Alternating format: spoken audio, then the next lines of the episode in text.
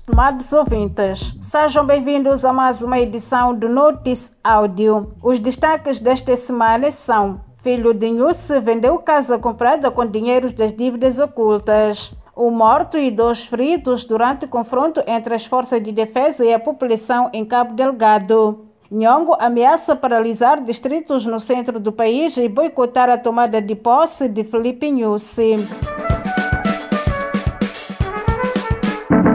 Dos filhos do presidente Inhusse, de nome Jacinto Ferrão Felipe Inhusse, vendeu em outubro de 2017 a casa que tinha comprado em julho de 2014 com o dinheiro do esquema fraudulento das dívidas ocultas que deixaram Moçambique na falência. A revelação foi feita pelo Centro de Integridade Pública na quarta-feira. A venda é uma das formas encontradas pelos envolvidos para escaparem das investigações que estão sendo feitas por diferentes diferentes instituições. O CIP deve estar na posse de documentos que comprovam a compra e posterior venda de imóvel pelo filho do presidente da República, que na altura dos fatos tinha apenas 21 anos.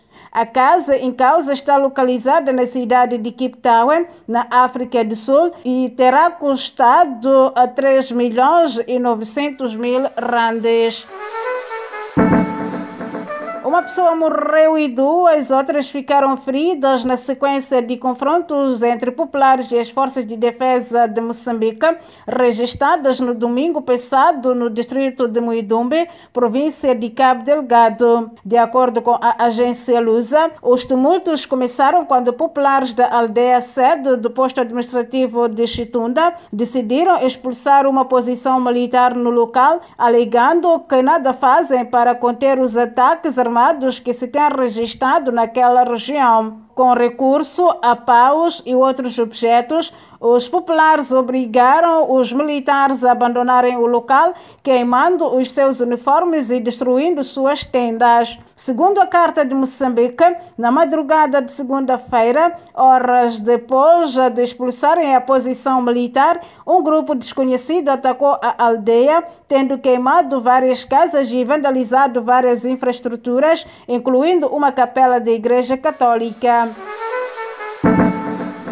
Mariano Nhongo, líder da autodenominada Junta Militar da Renamo, ameaçou paralisar os distritos de Nhamatanda e Grogosa, na província de Sofala, e o distrito de Zumbo, em Tete, como resposta aos alegados rápidos e assassinatos de seus guerrilheiros pelas forças de defesa e segurança.